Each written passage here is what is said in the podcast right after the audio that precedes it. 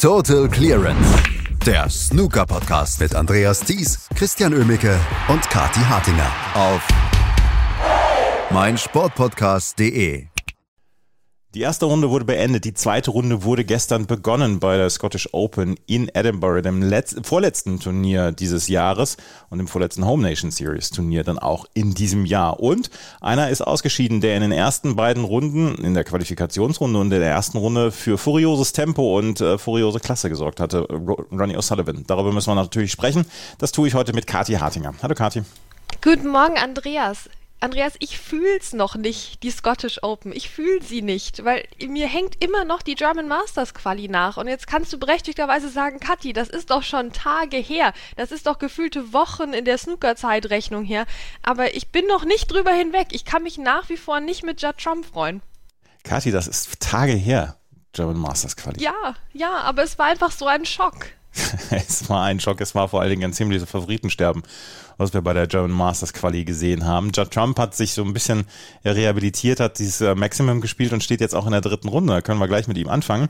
Hat gegen Jamie Clark gestern mit 4 zu 1 gewonnen und äh, steht jetzt in der dritten Runde, trifft auf Chen Pengfei oder Zhao Gudong. Ähm, er zeigt hier gute Leistungen in Edinburgh.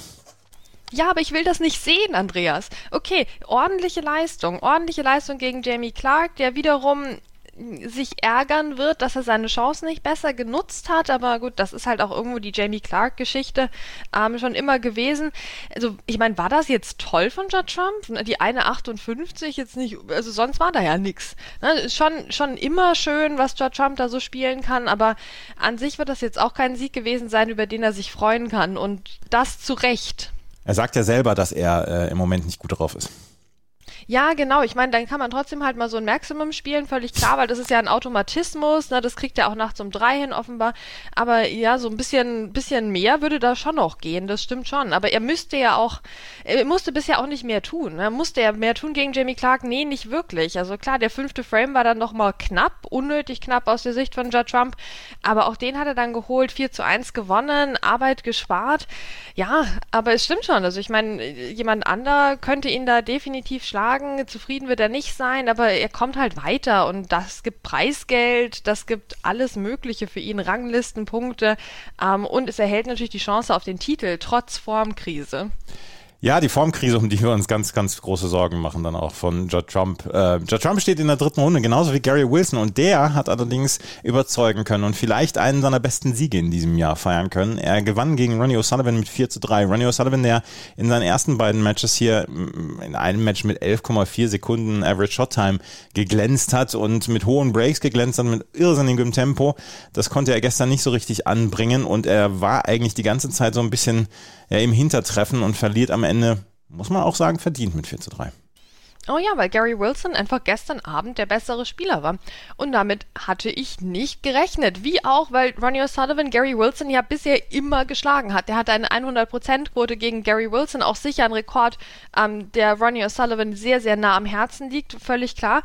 Ähm, Gary Wilson wollte das jetzt mal ändern. Das ist ihm gestern gelungen, weil er einfach grundstabil gespielt hat die meisten Frames aus der ersten Chance rausgewonnen hat, na, auch den Entscheidungsframe dann zu null gewonnen hat mit dieser 73, hatte einmal einen langen Einsteiger gelocht, hat nicht funktioniert, ähm, dann noch die 73 hinterher und das war, äh, dann war es gelaufen für Ronnie O'Sullivan.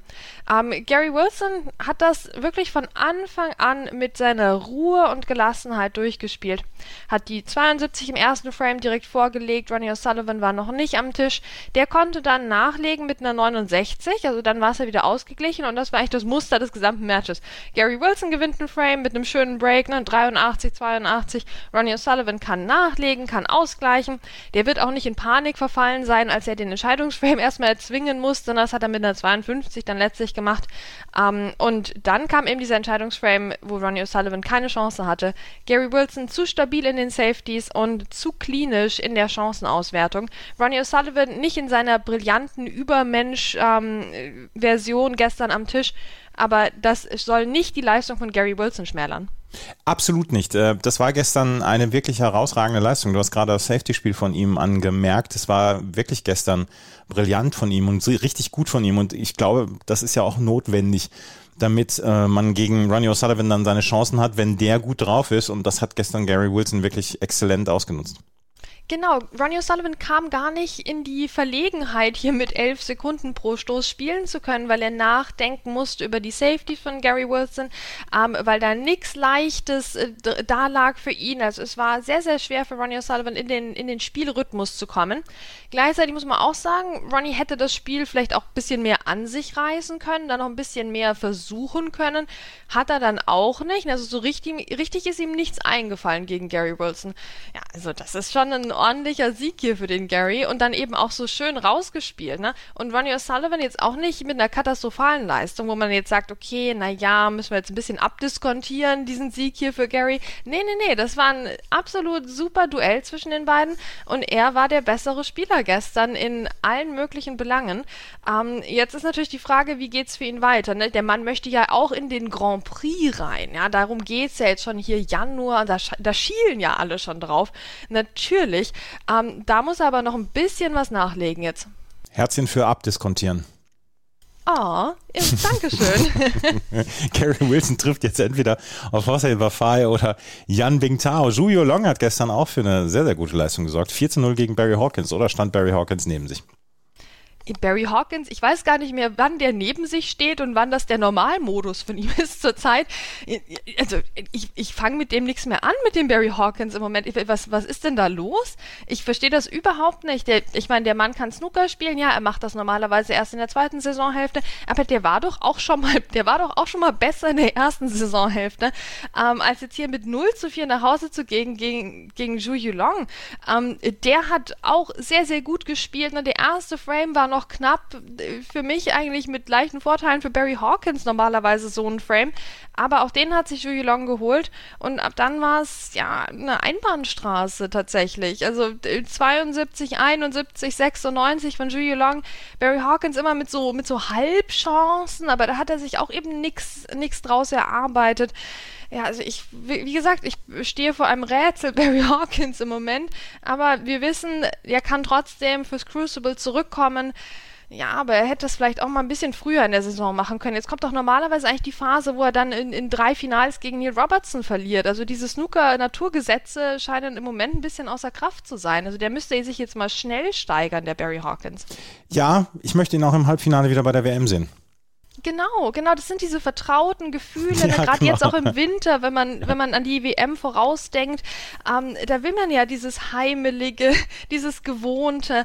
Naja, immerhin, Gewohnheit liefert Zhu Long, der, der sehr konstant spielt im Moment, vor allem bei der Home Nation Series. Also auch das verlangt absolut Respekt.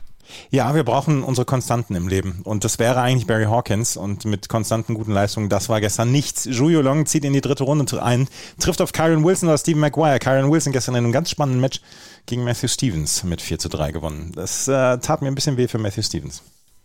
Ja, weil das echt so ein hochklassiges Match auch war. Ähm, trotzdem hat sich letztlich Karen Wilson durchgesetzt. Aber da frage ich mich auch, wird der mit der Leistung zufrieden sein? Also ich meine, Karen Wilson gibt ja vor jedem Turnier das ähm, Interview, dass er jedes Turnier gewinnen möchte, genau. indem er spielt. Mhm. Gut, also ne, soweit auch wieder Gewohnheit, Vertrautheit, wunderbar.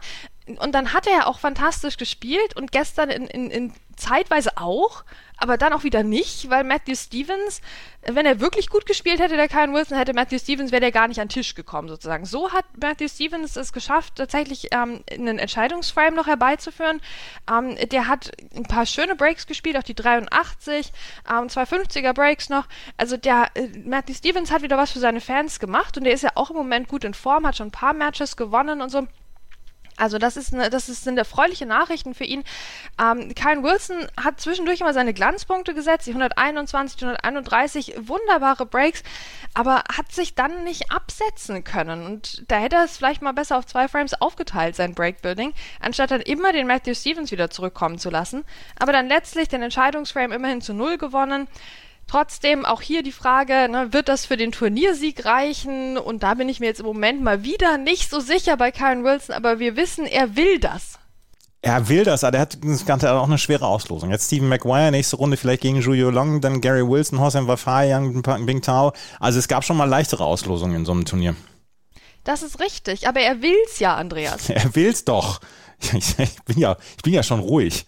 Er will's. Mark Allen will's auch. Der würde gerne zum dritten Mal hintereinander ein Turnier gewinnen und dann würde er sich in eine sehr, sehr, sehr illustre Reihe von, ich glaube nur Steve Davis, Ray Reardon etc. mit ein, ähm, ja, mit einbringen. Ähm, drei Turniere hintereinander gewinnen und Mark Allen hat seine erste Runde gegen Martin Gould mit 4 zu 2 gewonnen. Das war nicht alles Gold, was glänzt, aber am Ende dann auch sicher. Ja, Mark Allen war ja auch unzufrieden mit seiner Form. Hat er eine 107 gespielt, hat er eine 132 gespielt. Das reicht nicht, ja. Ähm, gut, ich meine, wir müssen sagen, was er in der German Masters Qualifikation gespielt hat. Das hat wirklich nicht gereicht, aber von allen, die da unberechtigterweise ausgeschieden sind, kann, können wir Mark Allen das ja am ehesten verzeihen, weil einfach der Akku leer war. Und das hat man auch gemerkt.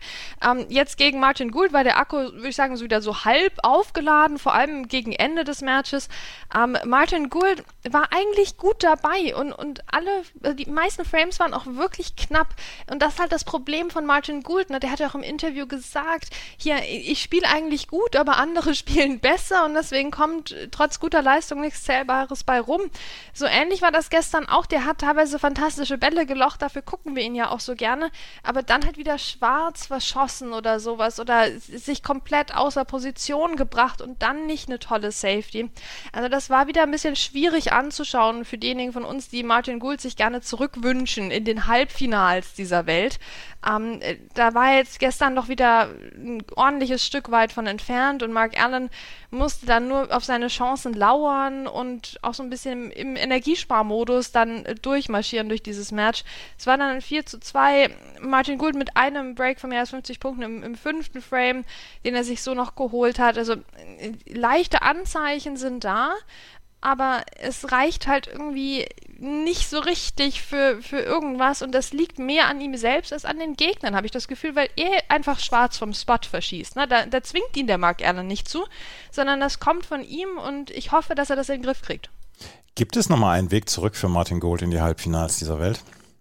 Ja, also natürlich von der Spielveranlagung her auf jeden Fall. Aber er hat halt auch mit gesundheitlichen Problemen zu kämpfen gehabt. Da, da freut man sich schon, dass er überhaupt noch dabei ist auf der Tour quasi.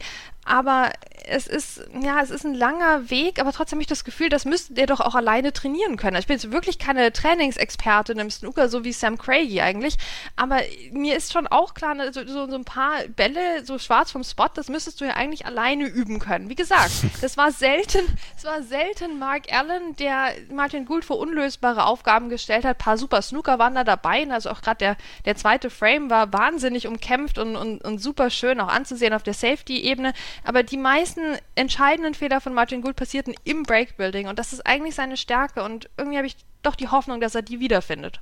Lass uns noch über zwei große Jungs sprechen dieses Sports, Mark Selby und Neil Robertson. Neil Robertson hat gestern gegen Joe Perry mit 4 zu 1 gewonnen, trifft jetzt auch Anthony McGill, der hat gegen Scott Donaldson mit 4 zu 3 gewonnen. Und Mark Selby gewinnt gegen äh, Robert Milkins mit 4 zu 1. Auch lange her, dass ähm, Mark Selby in zwei Matches nur ein Frame abgibt.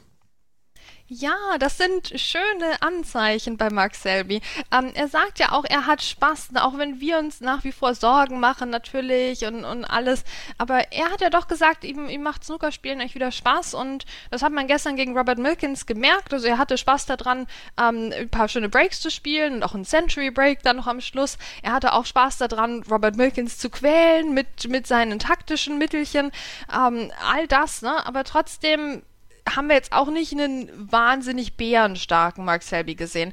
Robert Milkins, der eigentlich gut unterwegs ist diese Saison, hat auch nicht das auf den Tisch gebracht, was er hätte auf den Tisch bringen können. Also das war so ein bisschen das Match der verpassten Potenziale und Möglichkeiten. Aber Mark Selby letztlich souverän weiter und das ist ja auch eine gute Nachricht. Er war ja viel zu oft in sehr, sehr schönen Matches beteiligt, die er dann verloren hat. Das war gestern definitiv nicht der Fall. Ein Arbeitssieg gegen Robert Milkins und weiter geht's im Turnier, auch wenn sich ja auch Mark Selby nicht für Berlin qualifiziert hat und ich ihm das auch nach wie vor nachtrage. Ja, doch. Neil Robertson können wir auch noch gerade ein Wort dazu äh, verlieren. Ja, gut, Neil Robertson gegen Joe Perry, also das haben wir jetzt ja jede Woche. Also auch hier Gewohnheiten, wie so ein Adventskalender, jeden, jeden Tag, jedes Türchen dasselbe dahinter. Joe Perry gegen Neil Robertson. Ähm, es lief jetzt gestern so, wie wir das eigentlich in der Mehrheit dieser Matches auch erwarten würden, dass Neil Robertson das Ganze von Anfang an im Griff hatte. Ähm, gut, nicht ganz von Anfang an. Im ersten Frame hat er die 56 gespielt und es hat trotzdem nicht gereicht, um den Frame zu gewinnen. Also da sieht man, wie Joe Perry solche Matches auch gewinnen kann. Ähm, sein Breakbuilding war nicht da gestern. Joe Perry hatte keine Breaks dabei und auch noch weniger Punkte. In, in drei von den Frames ging er nämlich ohne Punkte raus. Ähm, Neil Robertson hat seine Chancen genutzt, hat seine Einsteiger genutzt und dann war das eine klare Angelegenheit gestern. Ähm, also diese Neuauflage ging sehr anders aus als, ihr, als ihre letzte Begegnung. Und wir freuen uns jetzt schon auf, die, auf das nächste Duell zwischen den beiden. Ähm, gestern, ja, es war eine schöne Neil Robertson-Vorstellung. Definitiv. Da werden sich seine Fans auch mords gefreut haben. Wenn in meinem Adventskalender jeden Tag Joe Perry und Neil Robertson dahinter säßen, dann käme ich mir auch vor, verarscht vor. Ich habe leider keinen Adventskalender. Hast du einen? Nein, leider auch nicht. Deswegen rede ich mir jetzt einen herbei. Aber doch keinen Neil Robertson und Joe Perry Adventskalender. Ja, das stimmt. Ich weiß auch nicht, was ich hier tue, Andreas. Es ist die Verzweiflung, dass ich kein Türchen aufmachen kann jetzt. Wir machen morgen ein weiteres Türchen auf hier bei Total Clearance, äh, das ihr auf meinsportpodcast.de hören könnt, bei Spotify und natürlich allen Podcatchern, die ihr so kennt. Total Clearance, der Snooker-Podcast mit Andreas Thies und Christian Oemicke auf meinsportpodcast.de. Wie baut man eine harmonische Beziehung zu seinem Hund auf? Puh, gar nicht so leicht. Und deshalb frage ich nach, wie es anderen Hundeeltern gelingt, beziehungsweise wie die daran arbeiten. Bei Iswas Dog reden wir dann drüber. Alle 14 Tage neu mit mir, Malte Asmus und unserer Expertin für eine harmonische Mensch-Hund-Beziehung, Melanie Lippisch. Ist was, Dog? Mit Malte Asmus. Überall, wo es Podcasts gibt.